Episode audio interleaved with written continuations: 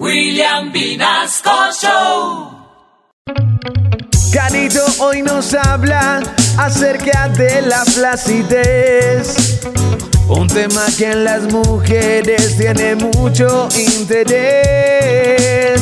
Las de brazo de tía que no pueden despedirse. Cuando dicen adiós, el brazo suele descolgarse. Yo tenía una novia que me decía ven y ves. Mi cuerpo es lindo, delgado, pero tengo flacidez.